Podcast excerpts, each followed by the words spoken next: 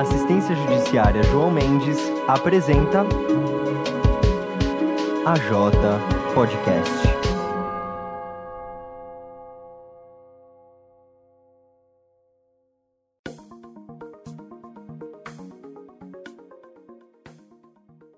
Olá a todos e todas, bom dia, boa tarde, boa noite a todos que estão nos, nos ouvindo.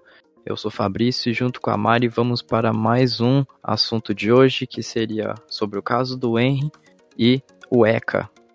E aí, gente, sejam todos bem-vindos ao, ao quarto episódio da J Podcast. Como o Fabrício comentou, a gente vai falar um pouco sobre o caso Henri Borel, Borel Medeiros. O Henri é um menino de 4 anos que foi morto no dia 8 de março ele era filho da professora Monique Medeiros e enteado do médico e vereador Jairo Souza de Santos Júnior, conhecido popularmente como Dr. Jairinho. Na madrugada do dia 8 de março, o Henri deu entrada em um hospital particular do Rio de Janeiro, já sem vida. Ele apresentava um quadro de parada cardiorrespiratório, segundo o relato médico, e a mãe e o namorado, quando chegaram lá, falaram que encontraram um menino no quarto já sem respirar, é, com o olho revirado, gelado. Nesse dia também contataram o pai do Henri, que é o Leniel Porel, e para ele o Jairinho contou que eles estavam adormecidos na sala, ouviram um barulho do quarto onde o Henri estava, a Monique acordou ele em prantos, pedindo socorro, e eles levaram até o hospital. Quando a Monique foi questionado o que poderia ter acontecido, né, qual seria a causa da morte, ela falou que ele poderia ter caído da cama quando estava brincando, alguma coisa do tipo. E o Jairinho tentou contatar um executivo da saúde, pedindo para que o corpo do menino não passasse para fazer uma, uma necrópsia no Instituto Médico Legal. Óbvio que o pedido foi negado e foram e o laudo, então o resultado do laudo foi uma coisa extremamente importante para o caso ser mais aprofundado e para acabarem descobrindo algumas verdades. Perfeito, Mário. Foi um assunto extremamente é, de atenção no nosso país, né? É, acho que muito difícil ninguém, alguém não ter visto, né, essa notícia, porque foi bem chocante. E como você falou do Dr. Jairinho, né? Uma pessoa falar para não fazer a necrópsia é porque alguma coisa tem, né? Vamos ser sinceros. Alguma coisa tem e é o que a gente vai falar mais sobre. Vamos aprofundar mais sobre o caso que aconteceu e para mais uh, especificar, especificar, né? O ECA é o, é o Estatuto da Criança e do Adolescente, que é a lei, que é a jurisdição, na verdade, que ajuda, né, que protege as crianças e os adolescentes. E mais para aprofundar também, o ECA é extremamente importante, porque antigamente, antes, antes do ECA, a criança e o adolescente eles não eram reconhecidos como pessoas, sabe? Elas não, não eram reconhecidos como pessoas de direito. Então o ECA veio principalmente para isso, para mostrar que as crianças e os adolescentes eles têm direitos. Então vamos uh, aprofundar mais sobre o caso, junto com o ECA, que tá aí para melhorar é, sobre esses assuntos e também é um é um, uma jurisdição assim reconhecida mundialmente. Certo, Maria, então vamos falar né, sobre o que aconteceu melhor, os laudos, né? Porque foi isso que foi realmente decisivo, né? Vamos, vamos falar o que, que foi decisivo para esse caso. Então, Fabrício, os médicos orientaram o pai do Henri a fazer um BO por ser um caso extremamente suspeito, já que o pai não, eh, já que o padrasto do menino não queria nem que o corpo fosse até o IML. Então, o laudo preliminar não condiz com o que foi dito pela mãe e o padrasto do menino. Eh, esse laudo atestava hemorragia interna, laceração hepática é, e ainda hematomas no abdômen, hemorragia na região frontal, lateral e traseira do crânio e uma contusão em um dos rins e nos pulmões. Então, com tudo isso, a gente pode ver que isso foi provocado por uma ação contundente, né? Violenta, como se ele tivesse sido espancado, basicamente. Isso a gente consegue também contestar a versão da Monique de que ele ter, tá, teria caído da cama, já que não é possível que uma queda dessas você consiga ter hematomas, é, lesões traumáticas e enfim. A partir daí a gente começa a ver então essa incoerência, né, das falas da Monique e do Dr. Jairinho. Perfeitamente. E como você mesmo falou, mesmo falou é, impossível. Quer dizer, impossível é, é, lesões muito graves, né? Como foi o caso do menino Henri. É, né, sobre esses assuntos, né? Também como ele foi, como ele chegou no hospital, que foi né, praticamente morto. É, então, realmente alguma coisa tinha, mas é, foi, pre, é, foi preciso uma, uma ação maior para apurar isso. E a melhor forma para isso foi a, a gente ver as mensagens do WhatsApp, né? Entre, é, entre a mãe e o padrasto. E até mesmo com a babá, que ela falava que não tinha nada a ver, que era uma família harmoniosa, mas a gente viu mais para frente que ela estava envolvida com o caso, que ela mentiu realmente sobre, sobre o que ela disse. Realmente foi decisivo e a, essa nova tecnologia, né, de você ver o WhatsApp é, é realmente bom para para esses casos, né? Como a gente já falou mesmo, né? no episódio passado, às vezes pode ser uma, uma violação da privacidade, né, dos seus dados e etc. Mas em casos como este é extremamente necessário e pontual. Então, aprofundando um pouquinho nisso que você falou, no dia 26 de março eles fizeram então uma apreensão dos celulares e graças a essa tecnologia, acho que é israelense, se não me engano, de conseguir recuperar as mensagens, eles acabaram provando falsos testemunhos da babá e da empregada doméstica Rosângela. A babá, no primeiro depoimento que ela dá, ela diz que ela trabalhava em uma família harmoniosa e que nunca tinha vivenciado agressões.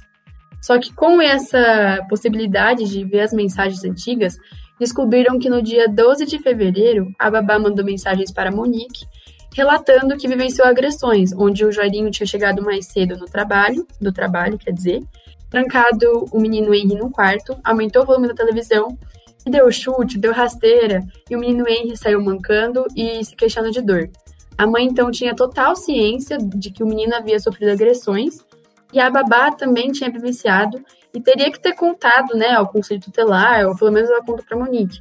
Só que o menino acabou sendo negligenciado e com isso a gente pode é, enxergar uma possibilidade de uma série de agressões que ele vivenciou desde então para mim, acho que isso é o mais revoltante, né? Ela é a mãe ou a babá ou qualquer outra pessoa, assim, saber o que está acontecendo e ela não falar, não ir às autoridades, não falar nada né, que está acontecendo, principalmente por ser uma criança, né? Um, uma criança, um adolescente, é, ou até né, qualquer pessoa hoje em dia. Uh, né, no Brasil principalmente se faz isso, o feminicídio também é a mesma coisa, mas no nosso caso é uma criança, né, uma criança, ela não, ela é ingênua, ela, sabe, ela precisa viver a sua, a, a sua infância, né, então isso é totalmente contra, e uma pessoa que não ajuda também, e principalmente ainda por ser uma mãe, eu acho que é um, caso, assim, muito horror, horroroso, assim, pra assim dizer.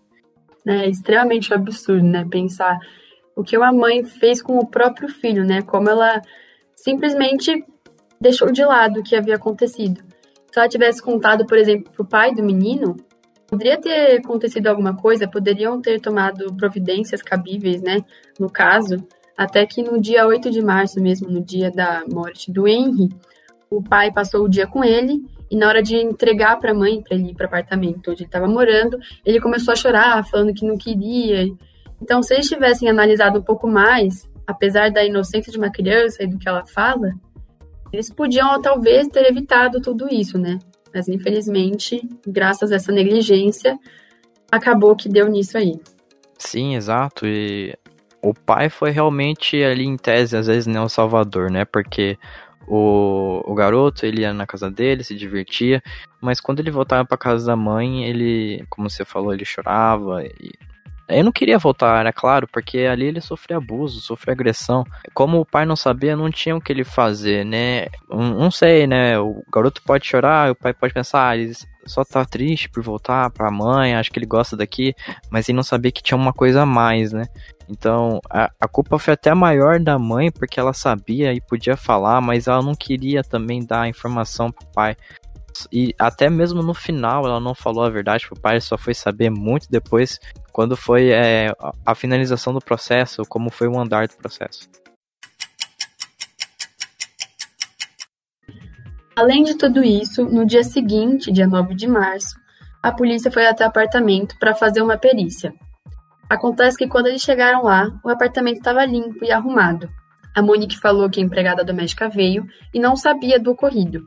E depois ela mandou ela tirar folga na hora do almoço.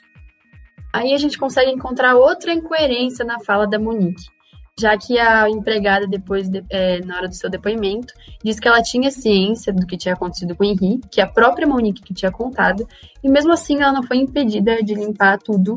Então a gente pode ver como ela acabou atrapalhando a investigação e propositalmente, né?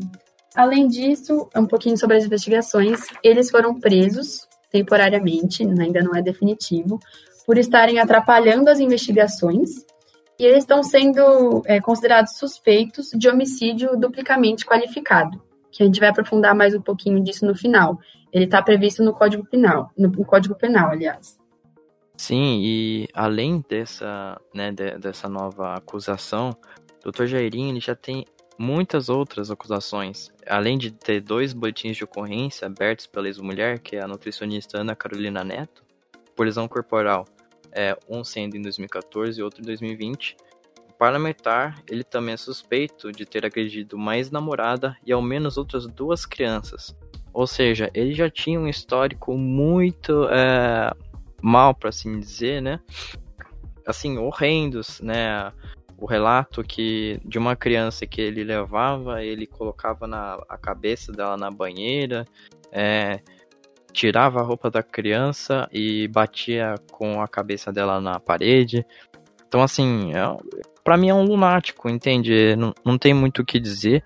E eu acho que um dos erros que possa ter acontecido, já que né, tem dois boletins de ocorrência abertos, né? É, e não ter acontecido nada com ele até o momento que só foi acontecer agora, acho que isso pode ser até um erro de quem aplica a lei, porque a lei ela não ela não, não tem, vamos por assim dizer, erros, né? Assim, para assim dizer. É, mas ela não vai ser 100% se quem está aplicando ela não fizer o certo, né? Não é tipo como condenar ele há, há uns tempos atrás que poderia ter evitado isso.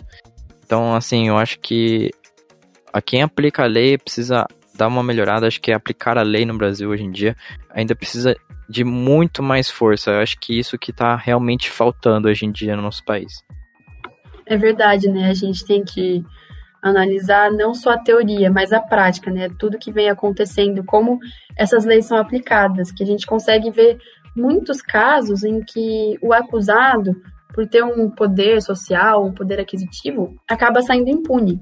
Então, fica a palavra da pessoa, uma pessoa X, contra alguém super renomado isso acaba influenciando muito, né, nos processos, infelizmente. Até que eles acabaram achando uma mensagem da ex-namorada pro pai do Henri, logo depois da morte. E ela fala: Ah, eu sinto muito pela morte do seu filho. E ela também assume que ela foi negligente à época que as agressões aconteceram com ela e com a filha.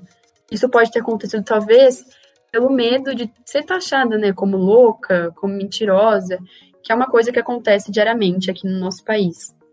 Sim, completo. E também pelo fato, né, dela dela ser mulher também, né? Porque o nosso país, ele é extremamente machista ainda. Com certeza, como você comentou, Mari, ele tinha, em tese, né, o poder. Então, geralmente aqui quem, quem tem o poder vai se prevalecer, infelizmente. Ainda precisa mudar muito sobre isso e mostra como ainda tem muito a melhorar se a gente não consegue nem proteger, né, em tese, uma criança, quem dirá as outras coisas? Então acho que é muito reflexo. Aprofundando um pouco mais agora no Estatuto da Criança e do Adolescente, a gente vai analisar alguns artigos que englobam o caso do Henry. No artigo 5 do ECA, dispõe que nenhuma criança ou adolescente será objeto de qualquer forma de negligência, discriminação, exploração, violência, crueldade ou opressão, punido na forma de, da, da lei qualquer atentado, por ação ou omissão aos seus direitos fundamentais. Então, analisando esse artigo 5 a gente consegue ver que teve uma certa omissão por parte da Monique e teve a prática da violência por parte do Dr. Jairinho. Além disso, a gente tem o artigo 13, que diz que qualquer pessoa que presenciar maus tratos precisa comunicar ao conselho tutelar. Isso se encaixa o caso da babá Tainá, já que ela vivenciou é, essa experiência dos maltratos com o menino Henry, e é por tudo bem, ela pelo menos contou para a mãe, então foi uma espécie de erro parcial, podemos dizer. Mas mesmo assim, ela podia ter contado ao conselho tutelar, ainda mais vendo que nenhuma medida foi tomada a respeito disso. E por fim, a gente pode comentar também o artigo 87, que dita que são linhas de ação da política de atendimento, serviços especiais de prevenção e atendimento médico e psicossocial às vítimas de negligência, maus tratos, exploração, abuso, crueldade e opressão. Foi o menino Henry acabou sofrendo tudo isso, ele deve ter sido bem prejudicado, ele deve ter ficado psicologicamente abalado, não só fisicamente. Ele acabou sendo totalmente negligenciado e não teve a ajuda que precisava. Sim, exato, Maria. Esses artigos, como você comentou, são extremamente importantes né, para esse combate a, a esses maltratos e agressões. A gente pode também adicionar um artigo que poderia ser como resolução, né? Que é o artigo 130 do, do ECA, que é verificada a hipótese de maus tratos, opressão ou abuso sexual imposto pelos pais ou responsável, a autoridade judiciária poderá determinar com medida cautelar o afastamento do, do agressor da moradia comum. Ou seja, é uma resolução que é para caso a criança sofra agressão, maus tratos ou abuso, né? E todos é, esse, as, esses malefícios, o afastamento do responsável ou do pai é, da moradia comum, da, onde ele mora, né? Onde a, a criança ou adolescente mora. Mas a gente também pode citar outro artigo que meio que vincula com o artigo 13 que a Mário comentou, que é o artigo 245 do ECA também, que deixar o médico, professor ou responsável por estabelecimento de atenção à saúde e de ensino fundamental pré-escola ou creche de comunicar a autoridade competente os casos de que tenha conhecimento envolvendo suspeita ou confirmação de maus tratos contra criança ou adolescente. Pena: multa de 3 a 20 salários de referência, aplicando-se dobro em caso de reincidência. Ou seja, que também mostra que se é médico, professor ou responsável pelo, pelo estabelecimento, também tem que informar as autoridades o que está acontecendo. E veja, como foi dito aqui no artigo, envolvendo suspeita. Então, mesmo se você tem suspeita sobre o assunto, você não precisa ter confirmação. É claro, a confirmação é sempre melhor, mas mesmo você tendo a suspeita, é uma criança, então, mesmo suspeitando, é, é sempre bom você falar com a autoridade. Beleza, mas é claro, uma suspeita boa, né? Não vamos falar uma suspeita assim que não tem nada a ver. Então, seja uma, uma suspeita boa. E vamos a, também né, ressaltar novamente que o ECA ele é uma referência mundial, porque ela é considerada muito completa, ela é muito protetora. Mas como eu falei antes, ela, mesmo ela sendo completa e protetora, ela não tem muita eficácia pelo simples fato de que não tem a aplicabilidade dela é, intensificada. Então a gente tem que rever isso. É, eu acho um adendo importante de fazer na sua fala, principalmente em relação a essa aplicabilidade da, do ECA, é que as crianças são extremamente inocentes e ingênuas. Então, os abusadores acabam se aproveitando disso, né? Porque a gente imagina, se para uma mulher adulta, às vezes formada, estudada, já é difícil acreditar na palavra dela, imagina de uma criança. Imagina, por exemplo, no caso do Henry, um cara que é médico, que é vereador, seria a palavra de um menino de 4 anos contra de um homem que já tem um status, já carrega um status consigo. A gente consegue ver que elas acabam sendo abusadas e que muitas vezes, apesar de ter uma constituição super protetora, eles acabam sendo assim totalmente desvalorizados, já que muitas vezes eles acham que as crianças falam aquilo por querer chamar atenção, por alguma coisa do tipo, né? Sim, exato. É, como você comentou, né? Muita pessoa acha que é, por chamar atenção, ou sei lá, quer fazer um tipo de brincadeira. Mas muitas das vezes nem, nem nada disso, ela só tá tentando contar mesmo. Mas a gente tem que ver que até pra uma criança é difícil você contar, né? Pra, pra uma pessoa adulta, é, vamos por uma mulher que sofre abuso, né, abuso sexual, ela é muito difícil ela contar. Imagine para uma criança que de 4 anos que não tem, sabe, não tem ainda muito desenvolvimento, tem muita coisa ainda para ver. É muito difícil para ela contar o que acontece, essas coisas, porque justamente acho que ela vendo que ela contar, é, se o, o agressor descobrir que ela contou, ele vai descontar muito mais. Então, sabe, é por isso que também é culpa do, dos parentes, né, da, propriamente da mãe, porque se né, o filho conta ou se ela sabe, ela pode tirar e pode já fazer atos contra isso. Então, é, é muito também a responsabilidade dos pais ou de quem está presente ali na vida da criança. Ai, com certeza. Acho que é 100% responsabilidade dos responsáveis, ainda mais um responsável que a criança confia para contar aquilo, como foi no caso da babá também contar para contar a mãe. Já que a criança, por si só, não vai conseguir chegar em alguma delegacia e falar: olha, estou sofrendo maus tratos. Ela precisa de uma prova, né? É como você falou. Só em caso de suspeita já é o suficiente. Mas para essa suspeita, precisa recolher alguma coisa que prove que ele venha sofrendo isso. E nada melhor do que alguém que conviva com ele, que tenha vivenciado aquelas cenas, no caso da babá. Ela simplesmente podia ter ido e ter contado. Mas os dois acabaram ficando negligenciados novamente pela Monique e pelo Dr. Jairinho.